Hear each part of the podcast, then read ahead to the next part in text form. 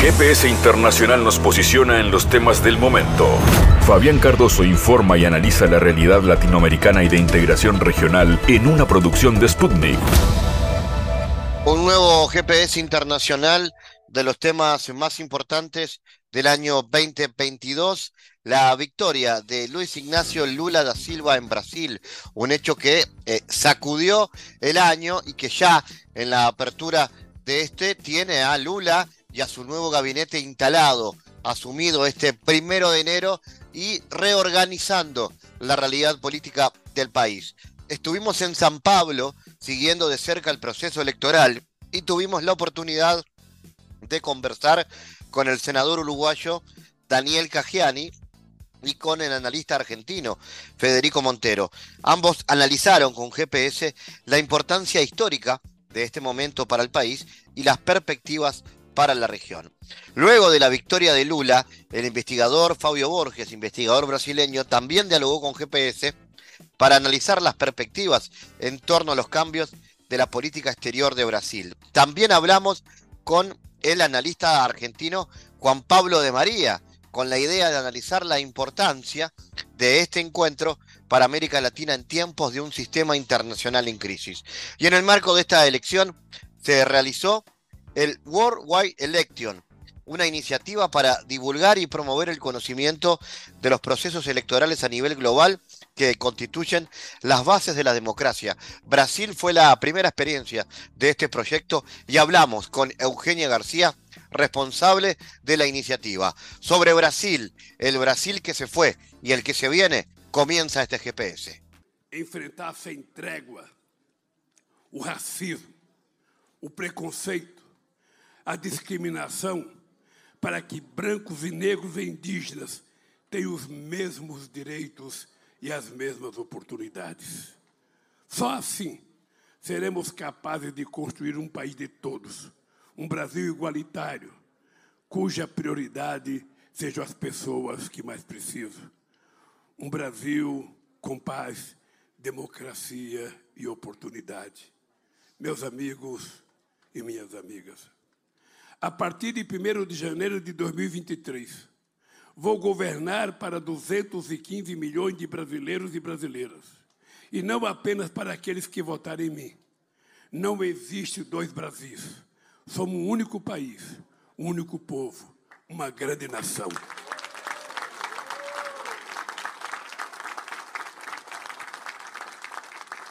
Não interessa a ninguém viver numa família onde reina a discórdia.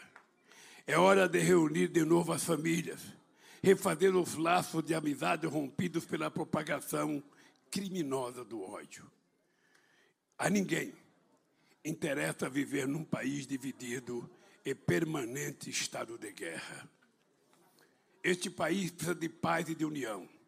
Este povo não quer mais brigar. Este povo está cansado de enxergar no outro o inimigo e ser temido ou destruído.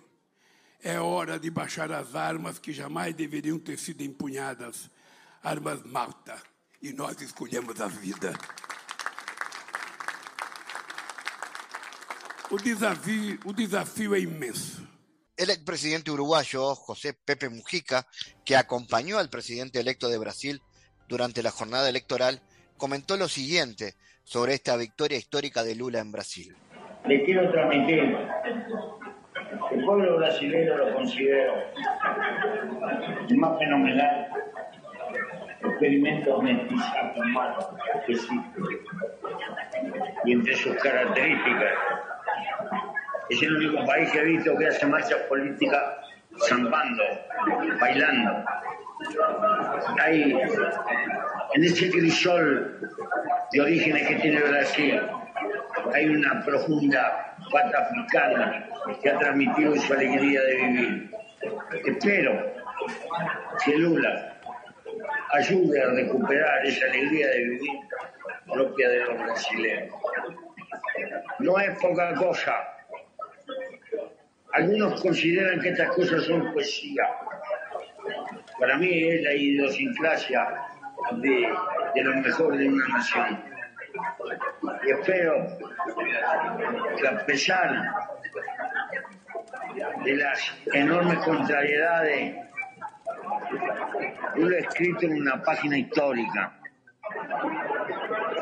Ojalá que tenga sucesión. Creo que las causas nobles merecen reproducirse en el tiempo. Esta es la gran interrogante.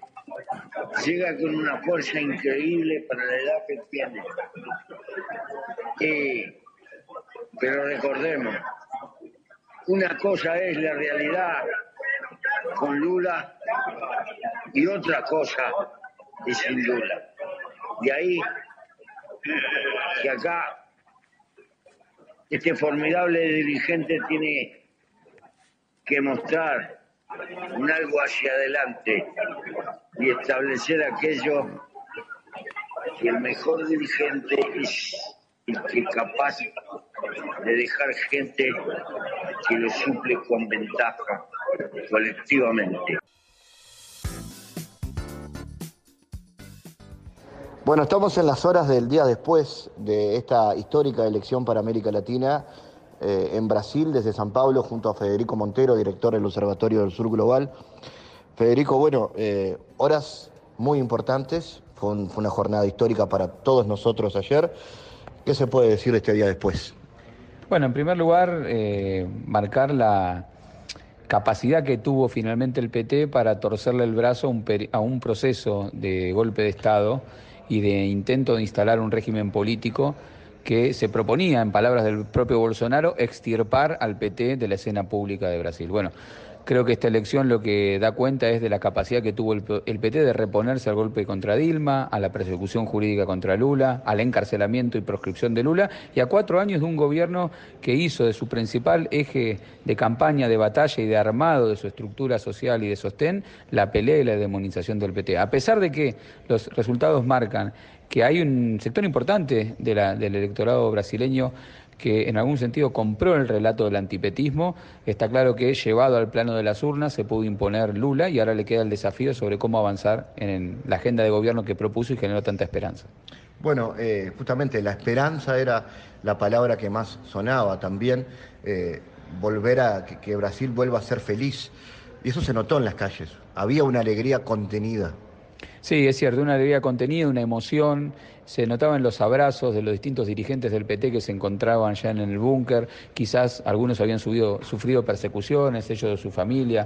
Por supuesto, en la llegada de Lula, cuando recibió al directorio del PT, y luego en su entrevista con los más de 200 delegados internacionales que había de distintas fuerzas políticas de la región, momento emotivo, y luego el, gran festejo en en la Avenida Paulista, en un discurso de Lula muy distinto al que dio para los medios, porque el discurso para los medios fue un discurso leído, más de un estadista, más de un presidente que marca un programa de gobierno, en cambio el discurso en la Avenida Paulista fue un discurso que sintonizó con el clima de festejo, pero también convocó a movilizar a la base del PT, sabiendo que en gran medida el partido se juega en la capacidad que tenga el PT para ir destrabando las distintas dilemas que se le van a ir planteando, no solamente en la transición frente al bolsonarismo, sino también en el armado de un gobierno que va a tener distintos sectores es heterogéneo y dilemas para resolver, como por ejemplo la cuestión económica y otras que se van a ir planteando. Claro, ahora empieza una transición que no, va a ser fácil, porque es una transición con un gobierno con el cual ha polarizado mucho.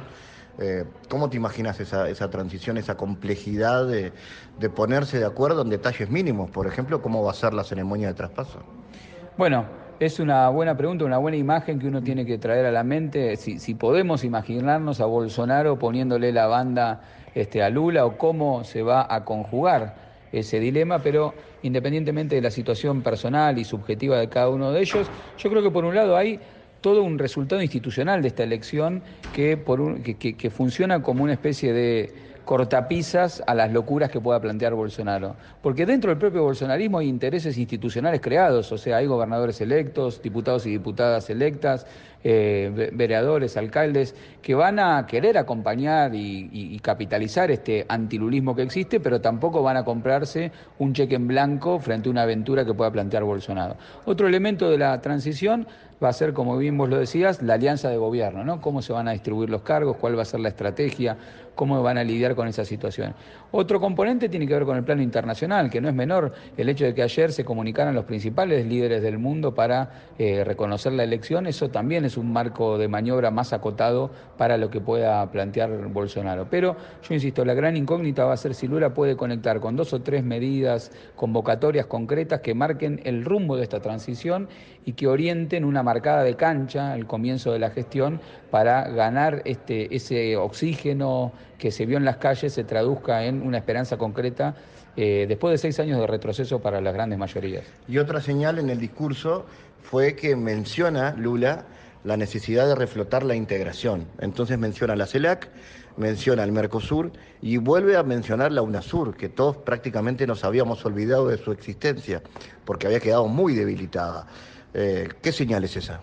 Esa es una señal muy clara, contundente, orientadora, que creo que va, a ser uno de los ejes que menos debate va a suscitar al interior de la alianza de gobierno, que es eh, la orientación de política exterior. ¿Por qué lo digo?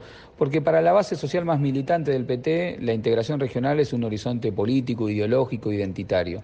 Pero para los sectores más vinculados con las, los industriales, las empresas de Brasil, el poder económico, es una clave, una catapulta para insertarse con éxito en un mundo en transformaciones, en un mundo que demanda alimentos que demanda energía, que demanda todo lo que América Latina produce y que Brasil puede ser una llave en un mundo en crisis. Y de hecho lo dijo eh, Lula también ayer, Brasil no puede ser un espectador o hacer un seguidismo a una nueva guerra fría entre China y Estados Unidos, sino que tiene que ser una llave para que América Latina se plante con autonomía y aproveche las oportunidades que este mundo en crisis le genera. También mencionó los BRICS, eh, otro espacio donde el bolsonarismo había dejado un poco de lado y puede reflotarse.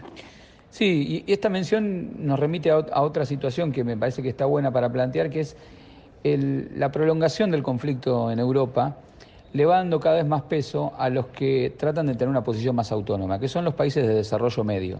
Y los BRICS justamente eh, se ubican en ese margen. Nosotros si analizamos, por ejemplo, las votaciones, de, incluso de Brasil con Bolsonaro, eh, de México, de India, de los países de desarrollo medio, han digamos, condenado algunos la invasión de Rusia, pero nunca se han plegado a la estrategia de la OTAN. O sea, han tratado de mantener lo que en Argentina llamamos una tercera posición, una posición equidistante. Creo que un Brasil con Lula, con el peso que tiene como líder mundial, puede ayudar a consolidar este espacio, no solo como una articulación económica, sino como un espacio geopolítico que puede operar en los foros multilaterales para descomprimir esta crisis y que los costos que genera esta crisis económica, esta competencia estratégica entre China y Estados Unidos, no sean un factor más para las grandes mayorías de las periferias, sino que puedan transformarse en una oportunidad eh, para articular un proceso de desarrollo. Eh, también, bueno, desde el punto de vista de Argentina hubo, señales, de hecho en este, en este lunes el presidente Alberto Fernández ha decidido venir a saludar al presidente Lula. Eh, ¿Se puede pensar en ese eje binacional de Argentina-Brasil retomando un poco un peso en la integración latinoamericana? Yo creo que es una clave para la Argentina, es una gran noticia el triunfo de Lula. Eh, no solo en materia de integración, sino como clima político, le da un aire a la política argentina que hubiera sido muy difícil de transitar si Bolsonaro ganaba. Recordemos, Bolsonaro si ganaba se podía transformar en un nodo de esta red, de esta derecha reaccionaria que existe a nivel internacional. El hijo de Bolsonaro estuvo recorriendo la Argentina con líderes de la oposición, con Milei, con, también con sectores del PRO. Es decir, eh, pensándolo un poquito en retrospectiva, digamos, un triunfo de Bolsonaro hubiera significado realmente una mala noticia para la Argentina y no solamente en términos de integración, sino para la política interna. Entonces, este triunfo le ayuda a la Argentina a tener una llave en materia de integración. No es casual que Lula ayer alguien le acercó una gorrita que decía que, anunciaba Cristina Fernández Kirchner 2023 y y Lula se la puso, hoy que esté presente el gobierno argentino marcando la cancha de esta transición también, son elementos que hacen a la cercanía entre Argentina y Brasil. Lo que pasa es que en esta etapa, me parece, a diferencia de la etapa anterior, lo que se va a necesitar son hechos concretos que hagan visible para las grandes mayorías y para los sectores empresarios que la integración le puede dar respuestas frente a los problemas concretos que está planteando este mundo en crisis. Entonces me parece que hace falta una agenda más eficaz, más inteligente, más estratégica, tenemos el tema de los recursos naturales, el litio, tenemos el tema de alimentos, tenemos el tema del petróleo, del gas. O sea, América Latina es una zona de paz que tiene lo que el mundo está demandando. Ahora, eso puede significar un gran negocio para unos pocos en desmedro de la mayoría, o puede significar una palanca para el desarrollo y eso depende de que la integración pueda dar pie con bola con estos elementos concretos. Eh, podemos volver a imaginar esa foto que en su momento fue clave de Lula, Cristina y dos eh, gobiernos progresistas en Uruguay y Paraguay. ¿Ya no es una utopía? Eso no es una utopía y independientemente de lo que sucede en Uruguay y Paraguay, ya el día de hoy hay gobiernos progresistas en las principales economías de la región. Incluso, si lo pensamos de esa perspectiva, más alineamiento que en la etapa de la década, de la primera década del siglo XXI, porque tenemos a México, tenemos a Colombia, tenemos a Chile, eh, en algún sentido tenemos al propio Perú con sus idas y vueltas, tenemos a Bolivia. Ahora, hay mucho más alineamiento en términos de, afinidades ideológicas, pero hasta ahora no ha habido capacidades efectivas de traducir eso en herramientas concretas. Por eso yo planteo que en este momento hay que tener una, una mirada muy inteligente en materia de recursos naturales, en materia de alimentos y en materia financiera. El sueño de un banco común, el sueño de una moneda común, quizás parecen lejanos, pero hay cosas concretas que se pueden hacer hoy por hoy, tipo herramientas como los swaps, herramientas como la asistencia financiera entre los países, que permitirían a los países endeudados, como por ejemplo la Argentina, eh, afrontar la delicada situación que está atravesando eh, en muchas mejores condiciones. Federico Montero, director del Observatorio del Sur Global, gracias. No, gracias a ustedes. Desde San Pablo, en este día después de la elección histórica para Brasil y para América Latina que confirma Luis Ignacio Lula da Silva como presidente, continuamos escuchando voces, estamos recibiendo al senador del MPP, del Frente Amplio, Daniel Cagiani. Daniel, ¿qué se puede decir de, este día después? ¿Qué significa para, para Brasil y para la región este triunfo de Lula?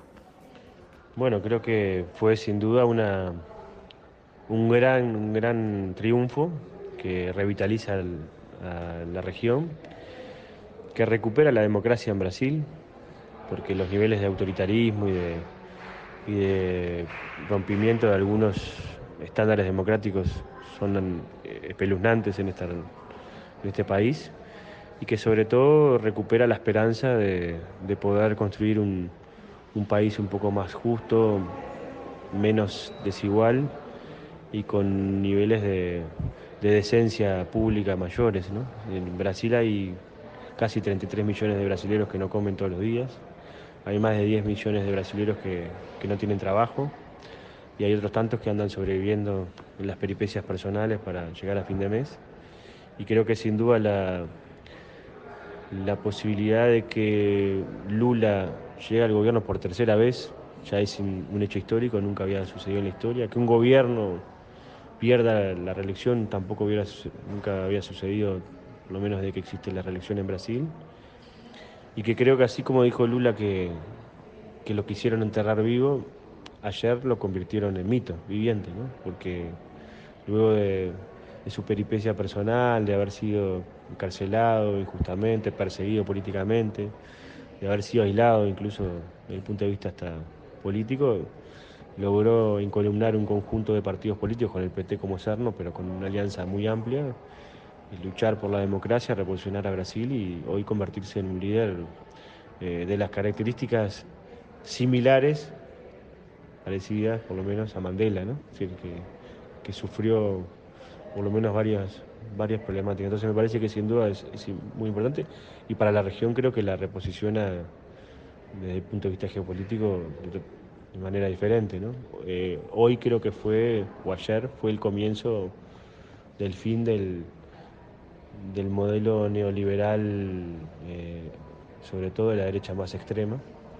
Y creo que sin duda también eh, este resultado se está mirando en Europa y en otros países de América Latina con mucha presencia, sin duda el Uruguay, porque esto también tiene un efecto muy importante no solo por lo que representa Brasil en términos económicos, sino la principal economía de la región y, bueno, y sin duda también uno de los socios fundadores del Mercosur, eh, la locomotora de integración regional que fue con la creación de la UNASUR, la CELAC.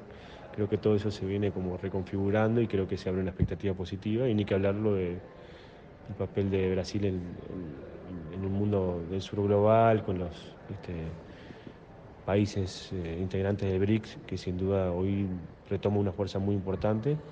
Y creo que también ayer dio un mensaje muy importante que dijo que Brasil no iba a permitir un enfrentamiento bélico entre Estados Unidos y China, entre Estados Unidos y Rusia. Creo que sin duda se levante la bandera de la paz, del diálogo político con, con, Lula a la cabeza, creo que también eh, nos reposiciona de manera un poco más autónoma y nos permite también por primera vez en la historia también tener junto con México, Colombia, Argentina, gobiernos de signo por lo menos progresista y también pensar un poco diferente en términos de, integración regional. Eh, para Uruguay también es una etapa nueva porque es el principal socio comercial Brasil, pero bueno, va, a ser un, eh, un, gobierno de signo político distinto. Eh, ¿Cómo debería encarar la Cancillería, el gobierno de la calle Pou este relacionamiento a partir de ahora? Bueno, yo creo que el, que el gobierno de Uruguay tiene que cambiar el chip, ¿no? Sobre todo nuestro presidente que tiene como esa eh, dificultad de, entenderse con los que piensan diferente. Y bueno, creo que este es un desafío más que, le exige, o tiene nivel de exigencia mayor para la Cancillería, pero sobre todo para la política exterior del Uruguay. Eh, creo que es muy importante que el Uruguay se pueda llevar bien con Brasil. Brasil es la locomotora, puede ser la locomotora del crecimiento económico con inclusión de la región. Y si nos subimos a ese, a ese tren podemos andar muy bien y bueno, y creo que, lo que tenemos que lograr son niveles de, entendimiento, de acompañamiento, de, trabajar como buenos socios y no como mm, buscando ventajas individuales circunstanciales que mucho no le hacen bien al país y sobre todo le hacen mal al relacionamiento político del país. Porque además el problema que va a tener Uruguay si no hace eso es que va a terminar aislado, ¿no? porque en, en esta región están soplando vientos de cambio y creo que hay que leer adecuadamente y políticamente los, resultados electorales. Y bueno, creo que también en términos políticos para el Uruguay, la recuperación del gobierno por parte del PT y de Lula significan oxígeno puro, ¿no? También para el Frente Amplio y tener un, socio eh, político que es un, partido político hermano, creo que también nos reposiciona políticamente y también nos genera mayores niveles de exigencia. Así que creo que también eso es importante, creo que que todo esto que está sucediendo, sobre todo también coloca o recoloca las, la historia en su justo término y, bueno, y nos permite también pensar en, un futuro ventajoso para, nuestras sociedades y sobre todo para la sociedad latinoamericana.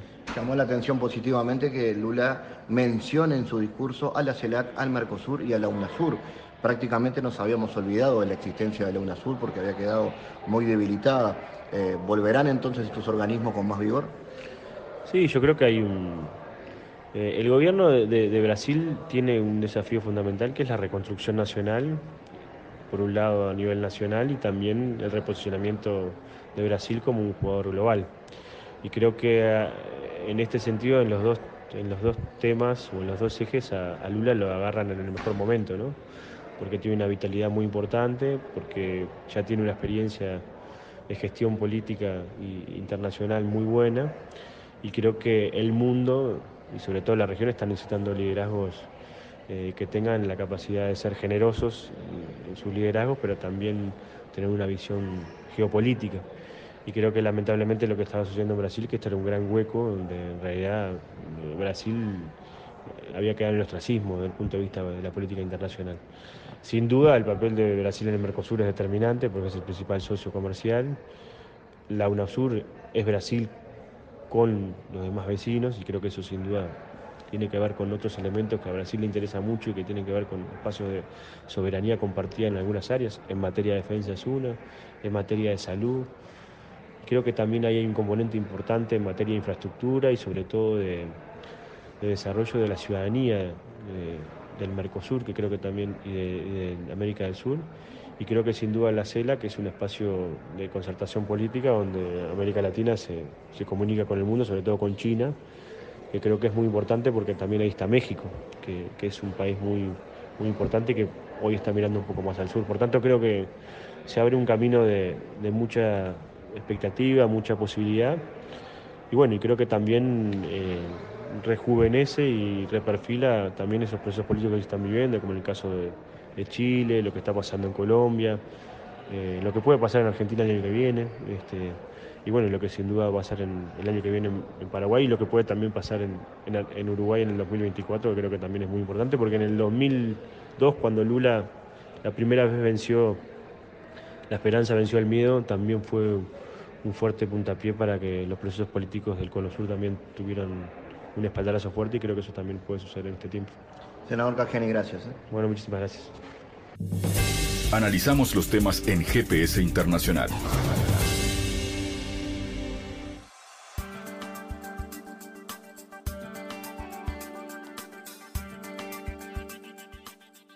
La victoria de Luis Ignacio Lula da Silva debería promover un giro en la política exterior brasileña y podría acercar a Brasil con los países latinoamericanos. Esto han afirmado diversos expertos consultados por nuestra agencia Sputnik, quienes también destacaron que esto allanaría el camino para que se reanude en el protagonismo de este país en cuestiones medioambientales. Incluso antes de que el Supremo Tribunal Electoral de Brasil anunciara la victoria definitiva de Lula, los mandatarios latinoamericanos ya celebraban la ventaja del fundador del PT. El apoyo internacional al presidente electo quedó marcado con el rápido reconocimiento de líderes de la región como Colombia, Argentina, México, Chile, Bolivia, Cuba y Venezuela, y de países como Rusia, China, Francia, Canadá, Estados Unidos, Alemania, Portugal y España. En su primer discurso tras la victoria, Lula habló de sus planes para la política exterior brasileña. El mundo extraña a Brasil, este país soberano que hablaba en igualdad de condiciones con los países más ricos y poderosos y al mismo tiempo contribuía al desarrollo de los países más pobres. El Brasil que apoyó el desarrollo de los países africanos, que trabajó por la integración de América Latina, América del Sur y el Caribe, que fortaleció al Mercosur y que ayudó a crear el G20, la UNASUR, la CELAC y el BRICS. Hoy le decimos al mundo que Brasil ha vuelto, que Brasil es demasiado grande para ser relegado al triste papel de paria del mundo. Vamos a analizar las perspectivas de la política exterior de Brasil. Estamos en contacto con Juan Pablo de María. Juan Pablo, ¿qué se puede decir de esta victoria de Lula para el país y para la región? Muy positivamente, creo desde ya que esta victoria de Lula, tanto para Brasil como la región, nuevamente vuelve a, ubicar a Brasil no solo en lo más alto, sino también, digamos, en un nivel de relevancia, vale la redundancia, de suma importancia, porque no nos olvidemos, no dejemos de tener en cuenta que mientras gobernó Bolsonaro, y que no nos olvidemos, aún sigue gobernando, le quedan dos meses de gobierno, Brasil ha quedado en la región, más allá de su poderío económico-político, eh, en un lugar de vaído, ¿no?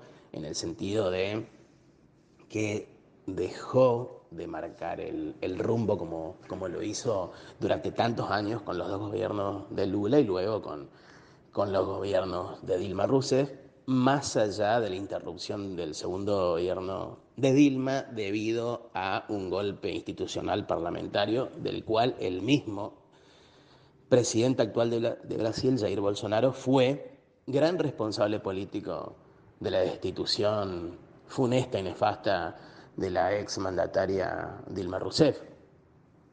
Y en este sentido también vale aclarar y explicitar que Brasil tiene nuevamente una oportunidad histórica para volver a liderar los designios políticos, económicos, sociales y culturales de la región, ahora que Lula ha salido victorioso en estas últimas presidenciales, en este balotaje.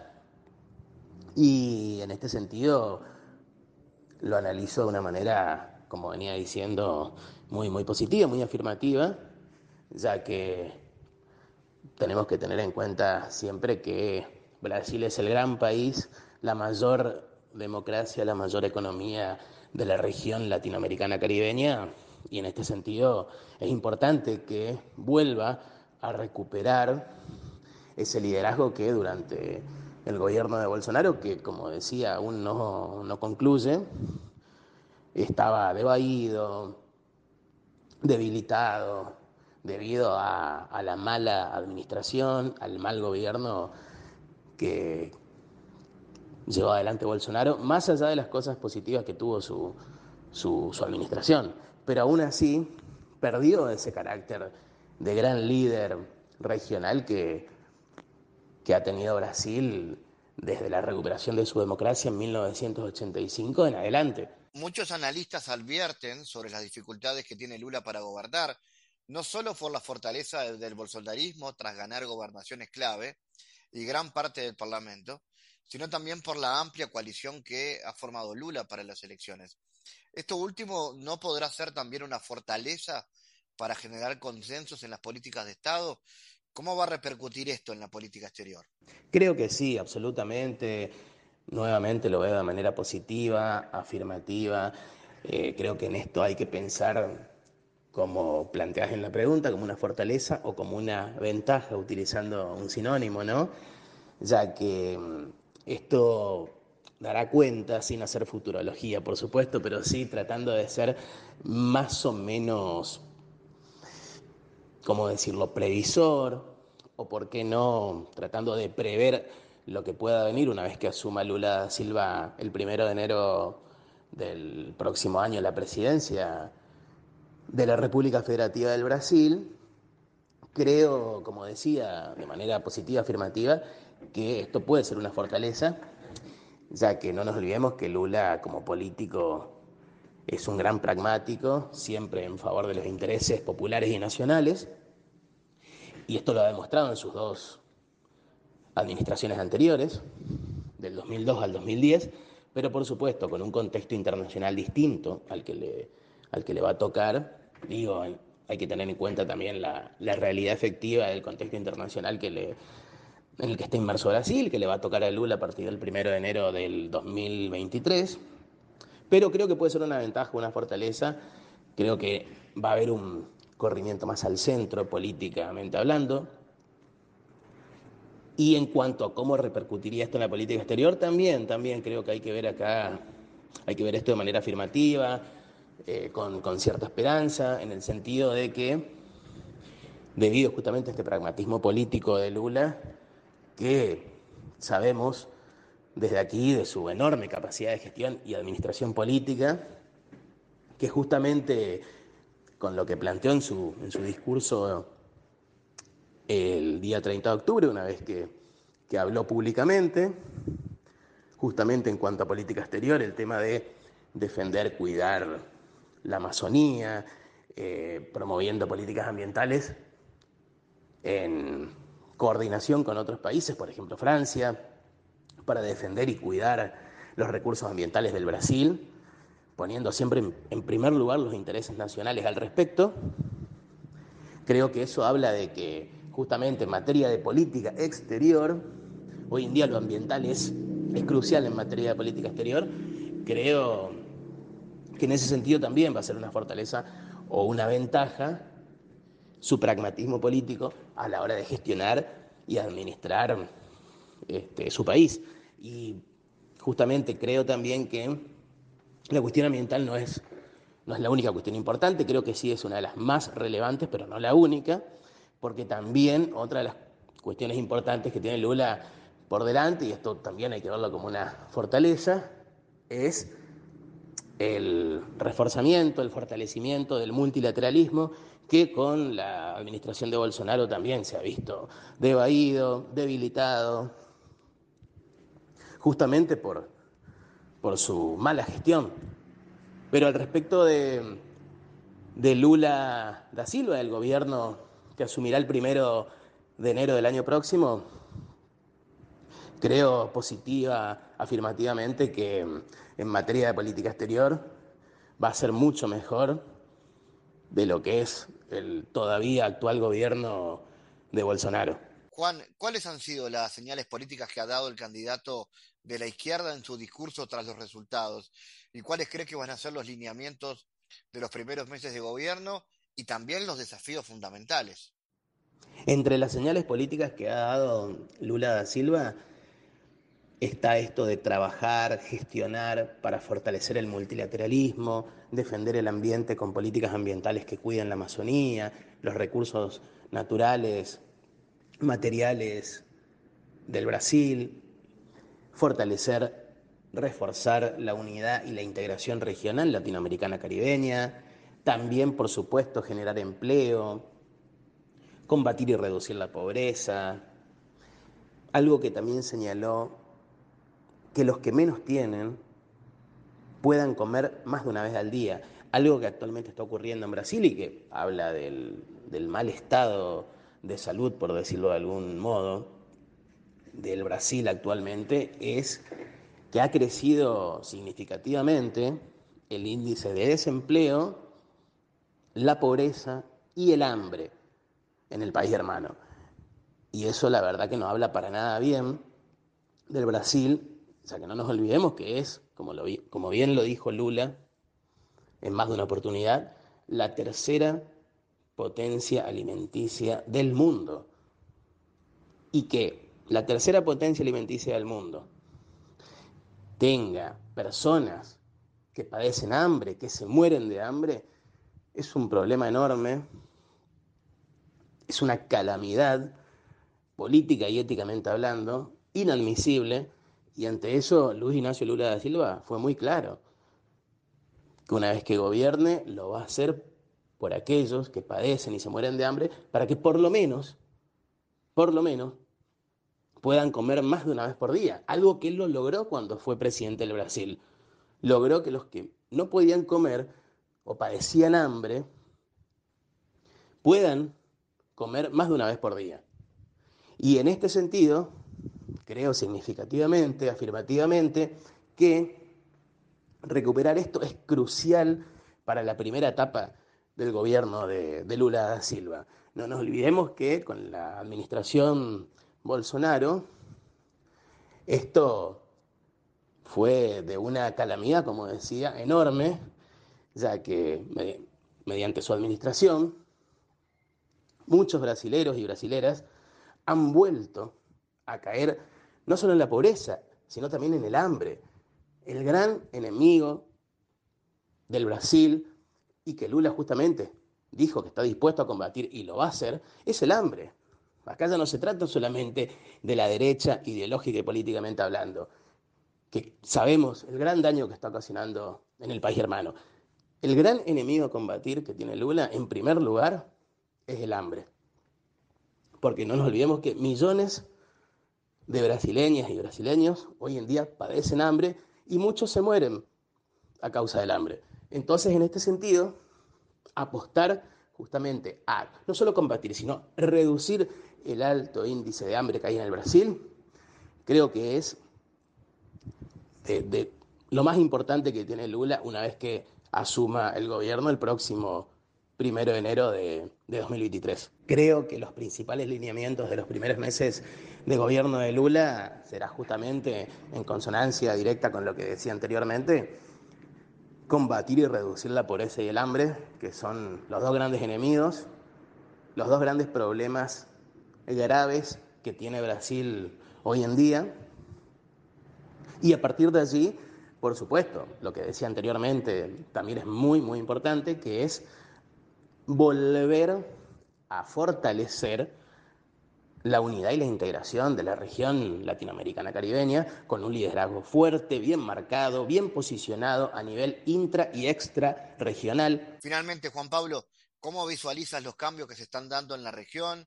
La victoria de Boris en Chile, recientemente Petro en Colombia ¿Estamos ante un cambio de época en América Latina? ¿Cómo esta coyuntura regional puede influenciar a este nuevo Brasil? Y en este sentido, las victorias de Boric en Chile y de Petro en Colombia dan cuenta de ello, demuestran claramente que hoy en día, en esta coyuntura regional en la que estamos, histórica y políticamente hablando, los cambios son positivos son para bien de, la región latinoamericana caribeña. Y en este sentido, creo firmemente que estamos ante un cambio de época en América Latina y no solo, no solo en América Latina, sino también a nivel internacional o mundial. No dejemos de tener en cuenta que a nivel global, primero la pandemia de coronavirus y actualmente la guerra de Rusia contra Ucrania están modificando significativa y profundamente el tablero geopolítico, tanto a nivel global como a nivel regional latinoamericano-caribeño.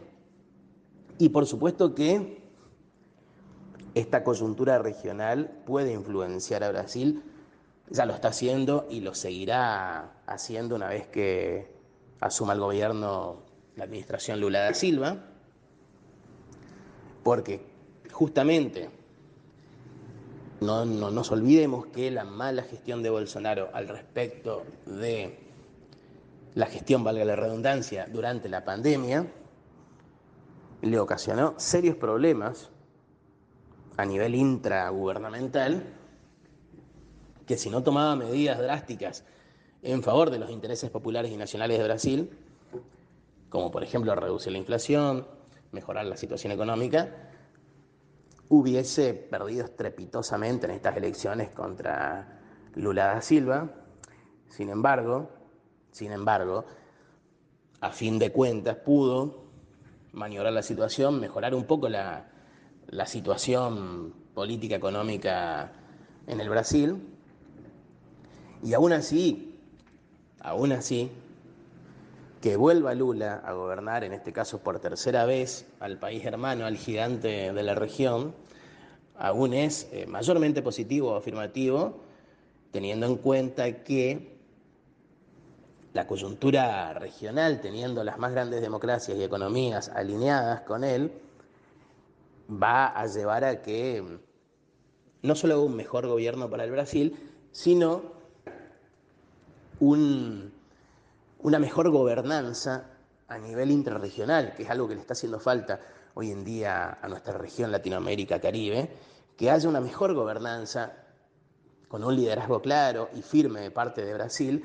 Y yo creo, personal y políticamente, que una vez que Lula asuma la administración en su país, esto va a mejorar significativamente, redundando justamente en una mejor situación no solo para Brasil, sino para la, región latinoamericana, caribeña, que es algo que hoy en día está haciendo falta, pero aún así creo que no tenemos que perder la esperanza en que esto, una vez que Lula tome las riendas del, gobierno brasileño, va a mejorar para bien de Brasil y para bien de la región en su conjunto. Juan Pablo de María, gracias por estar otra vez en GPS.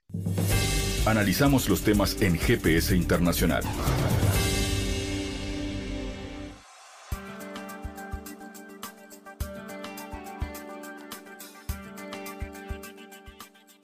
Bueno, el triunfo de Lula en Brasil abre más posibilidades de integración entre los dos países y sobre los países. El relanzamiento del Mercosur y la UNASUR, la reincorporación de Brasil a la CELAC, alcanzar la presidencia del BID Pagos comerciales en reales y pesos y puentes aéreos son algunos de los temas eh, más importantes de lo que implica la nueva agenda de la integración regional. Esto se demuestra además en una reunión que mantuvo el nuevo presidente Lula con el presidente argentino Alberto Fernández, que fue el primer presidente en ejercicio en viajar a Brasil para darle un abrazo a Lula en un claro gesto de acercamiento en las relaciones bilaterales entre Argentina y Brasil. Fernández y el actual presidente Bolsonaro mantuvieron durante más de tres años la instancia de reunirse en forma bilateral, por lo que la visita del argentino San Pablo en la jornada siguiente al triunfo de Lula es un claro ejemplo del acercamiento de posiciones y desafíos entre ambas naciones. Lo anterior fue refrendado por el propio Lula, quien anunció que el primer país que va a visitar luego de asumir la presidencia el primero de enero, será precisamente Argentina. Vamos a analizar las perspectivas de la victoria de Lula. Estamos en contacto con el docente e investigador Fabio Borges. Fabio, ¿cómo analizas la importancia de esta victoria de Lula para el país y para la región? Hola Fabián, gusto hablar con usted. Bueno, sin duda fue la elección más importante de la historia de Brasil. En un momento dramático, veniendo de cuatro años de tragédia social, tragédia econômica, tragédia ambiental, de um manejo totalmente não profissional da gestão, la no clara divisão entre os interesses públicos e privados de Bolsonaro, que utilizou largamente a máquina pública, incluso para tentar reeleger. Então, agora, digamos que é um primeiro passo para regressar a uma normalidade institucional. E, claro, regressando a esta é, normalidade institucional, a primeira coisa importante é tentar pacificar o país, que todavia sigue dividido. Pero Lula tem esta característica que não há como negar, é, é um super bueno negociador. Então, apesar de crer que em los próximos meses passaremos ainda por alguma turbulência, eu creio que Lula terá a capacidade de diminuir as tensões internas. E claramente, em nível externo, regressaremos a uma série de tradições da política externa brasileira, que não seria apenas do período de Lula com Celso Amorim em um período de auge da integração latino-americana e caribenha, pero de la tradição do Brasil de ser um mediador de conflitos em la região, de ser um líder em la, la tendência eh, em, em el intento de profundizar a cooperação regional e alguns de, desses casos são bastante evidentes, como o Mercosul, como a criação da UNASUR, como a profundização da CELAC. Então, em este sentido, eu creio que o contexto de agora, quando Lula vai assumir, é muito distinto de 2003, em el primeiro período onde ha assumido, e realmente aí havia um boom das commodities, muito mais recursos, em este momento é um período de crise internacional por o conflito em Ucrânia, por el pós-pandemia. Então é mais complicado para o Brasil fazer o mesmo que isso em 2003 até 2010. Pero por outro lado, há um grande aprendizagem de todo este período, lo que funcionou na integração e lo que não funcionou na integração. Então, creio que este aprendizagem e essa experiência de Lula, do Brasil, liderando esses processos, vão profundizar processos como o Mercosul, que já passava por um processo de, eh, digamos assim, de apertura, que não seria apenas um processo de integração econômica, pero iba a, a, a elementos de integração cultural, de integração social, de la participação cidadana, de integração política. Eu creio que se vai retomar essa tendência multidimensional do Mercosul. Claro, eu penso que Bolsonaro sairá deste processo eh, muy pequeño. En cuanto a política exterior, ¿ya se avecinan grandes cambios en el posicionamiento de Brasil a nivel internacional? Seguramente, isso chamou muito a atenção. Em el primeiro dia, quando Lula foi eleito, já os mais grandes mandatários do mundo já felicitado a Lula, já han hecho chamadas telefônicas.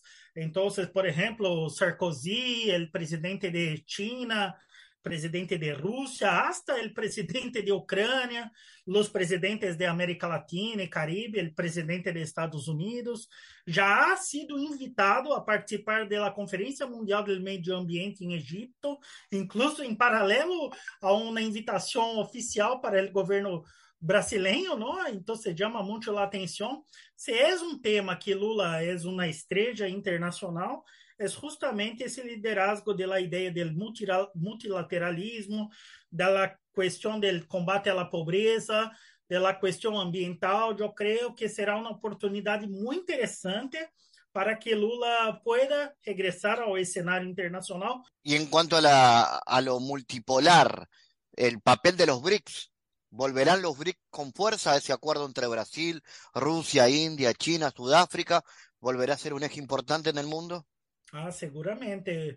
Eu creio que BRICS nunca perdeu este papel em el mundo, pero o Brasil se volveu um ator marginal dentro de los BRICS.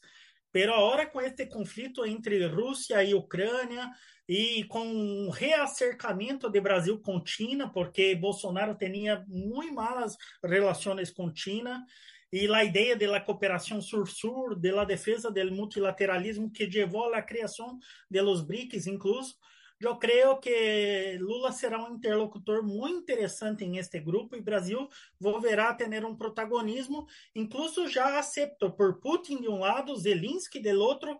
Os dois felicitaram Lula e veem Lula como um ator que pode ajudar em um processo de paz entre esses dois países. Então, me parece muito significativo que em el primeiro dia da eleição de Lula, tudo isso já se eh, se demonstrou em el sistema internacional a relevância dessas eleições. Fabio Borges, desde Brasil, gracias por tu análisis. Gracias a usted, un gusto. En GPS Internacional navegamos por la sociedad y la cultura.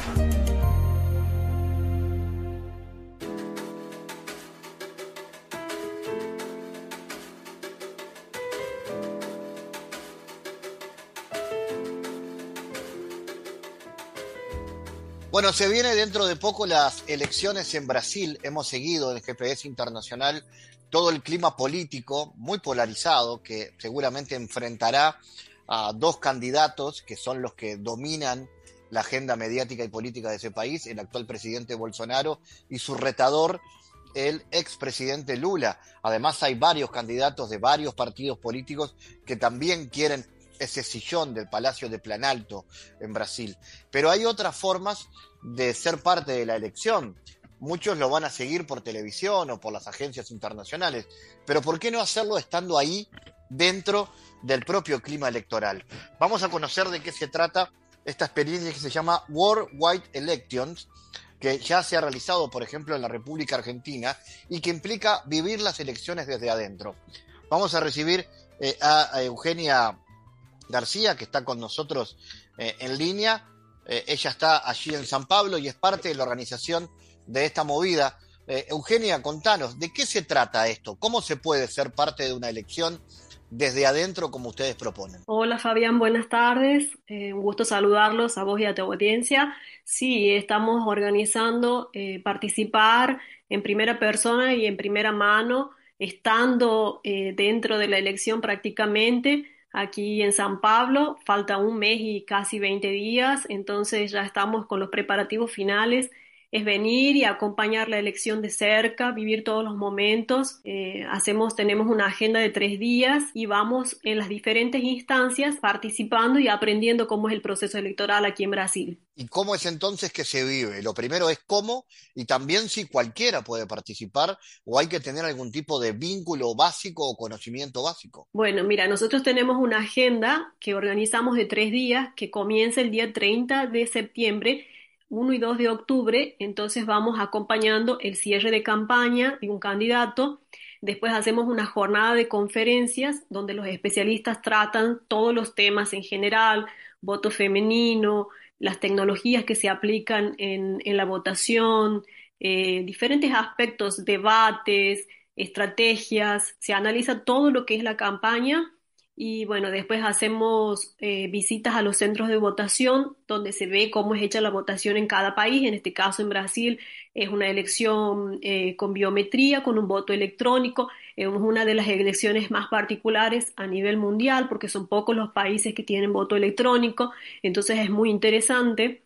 Eh, y bueno, y después hacemos el acompañamiento del cierre del día de la votación para ver quién ganó y bueno, hacemos un pequeño análisis y hay una entrega de certificados. Pueden participar las personas que están eh, tanto vinculadas a la comunicación política, a la consultoría política, periodistas y también el público en general, el público que esté eh, interesado en la parte política y en acompañar los procesos electorales que sin lugar a duda eh, fortalecen la democracia en América Latina. Claro, tan de adentro se puede vivir que incluso está la invitación para estar en el acto final de campaña, ¿no? Así es, así es. Este, acompañamos bien de, de cerca y vivimos las instancias y los momentos y la emoción de la elección, ¿no? Cuando, cuando se sabe de los resultados y todo. Pero bueno, en esta, en esta oportunidad vamos a ver si gana Lula o Bolsonaro, ya hay encuestas eh, de opinión que dan más o menos un parámetro de lo que podría ser. Eh, y bueno, sí, se vive intensamente, digamos, el proceso electoral, se acompaña y es un aprendizaje muy rico, sin lugar a dudas. Eugenia, y además San Pablo es, para los que no conocen, eh, la, la urbe total, financiera, política,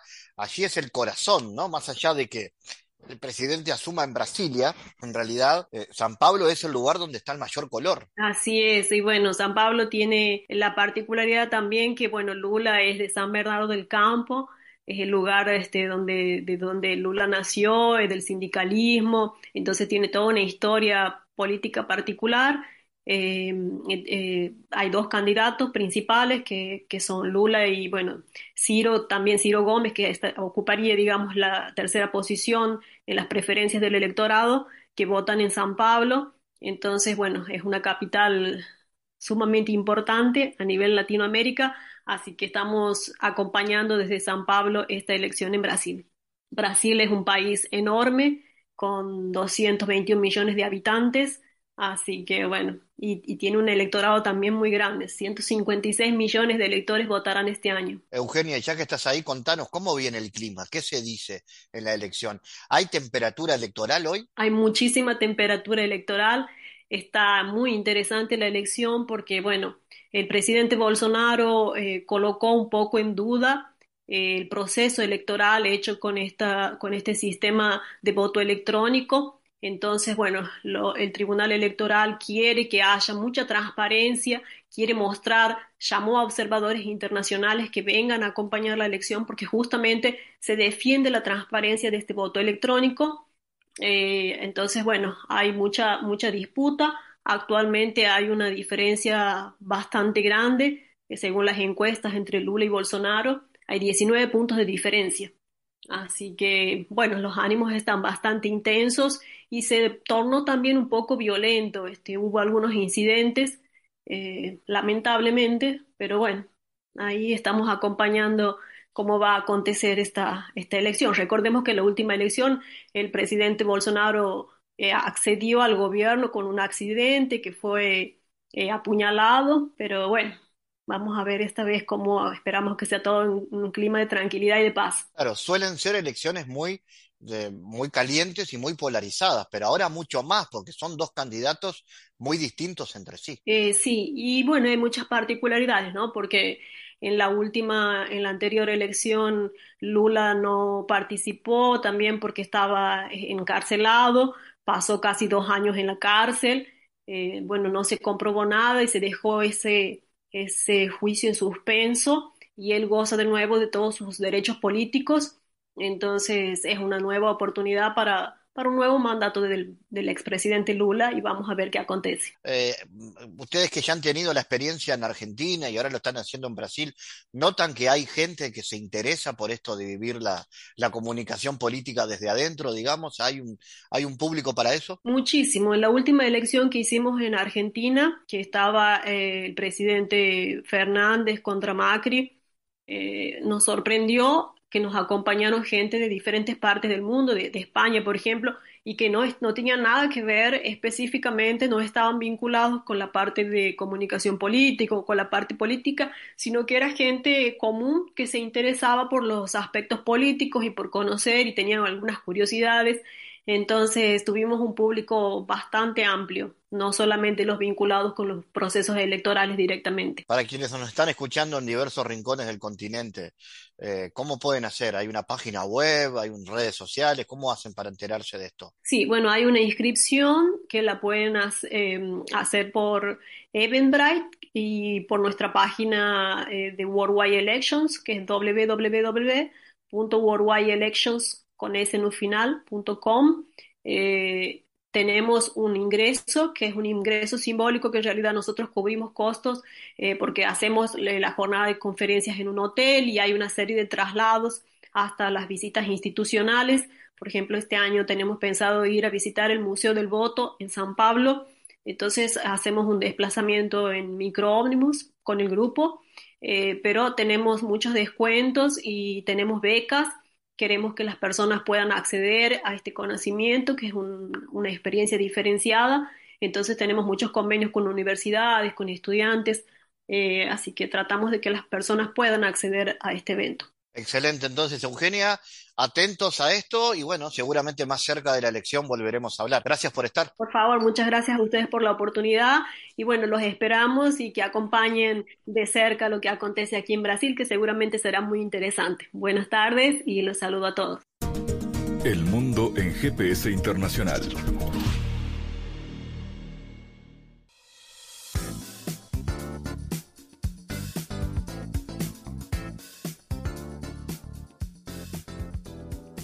En diálogos geopolíticos analizamos diversos asuntos que atañen a la política mundial, desde el abordaje de los ámbitos multilaterales de articulación política a nivel global hasta las cualidades y los propósitos de las configuraciones regionales, tanto en América Latina así como en otras regiones. Nuestro objetivo es poner foco a una gran diversidad de temas que atañen a la geopolítica en el mundo contemporáneo. Para eso vamos a recibir a Santiago Caetano, aquí en GPS. Bienvenido, Santiago. ¿Qué tal, Fabián? El nuevo sistema de producción global se caracteriza por la fragmentación de las unidades productivas y su deslocalización por parte de las empresas transnacionales, que ponen en marcha los procesos de localización de las cadenas productivas en función de las ventajas que ofrecen los países o conjunto de países. Ello, a su vez, está impulsado por la consolidación del capitalismo a nivel global, a partir de lo cual este proceso de reorganización productiva, mediante el cual se fragmenta la producción en diferentes regiones, motiva el ajuste de costos y la expansión de las ganancias por parte de las empresas transnacionales. ¿Cómo se caracteriza la deslocalización de las unidades productivas por parte de empresas en el marco del nuevo sistema de producción global? Se podrían diferenciar la segmentación de la producción en cuatro eslabones característicos. Aquellos países que están en la frontera tecnológica, especializados en investigación y diseño, líderes en sectores industriales y servicios referidos a conocimiento, luego aquellos que desarrollan tecnologías complementarias y productos con servicios de media y alta tecnología, después los que ensamblan la producción y son productores de bienes de baja tecnología, y por último, los proveedores de materias primas, donde destacan los países latinoamericanos. Aquellos países que se encuentran en los eslabones intensivos en prácticas extractivistas y en el uso de materias primas, se destacan por establecer medidas de protección ambiental endebles y una dotación abundante de recursos naturales. En este sentido, la inserción dependiente de estos países y la División Internacional de Trabajo atravesaría la problemática de injusticias históricas, tanto en términos económicos, sociales como medioambientales. Gracias Santiago por tu aporte a GPS Internacional. Gracias Fabián, hasta la próxima. Les recordamos las formas de seguirnos a través de nuestras redes sociales. Somos arroba GPS Inter en Twitter. Estamos también en la red Facebook GPS Internacional y a través de una lista de difusión a través de la red Telegram, donde habitualmente compartimos los contenidos de cada uno de los programas de GPS Internacional, esta producción de Sputnik que se emite en M24 en Uruguay, en las radios públicas de Bolivia, en Radio del Plata en Argentina y a través de nuestra página mundo.sputniknews.com. GPS Internacional es un programa de información y análisis de los temas más importantes del mundo con mirada latinoamericana. Fabián Cardoso en GPS Internacional junto a los protagonistas analizó la realidad. Una producción de Sputnik.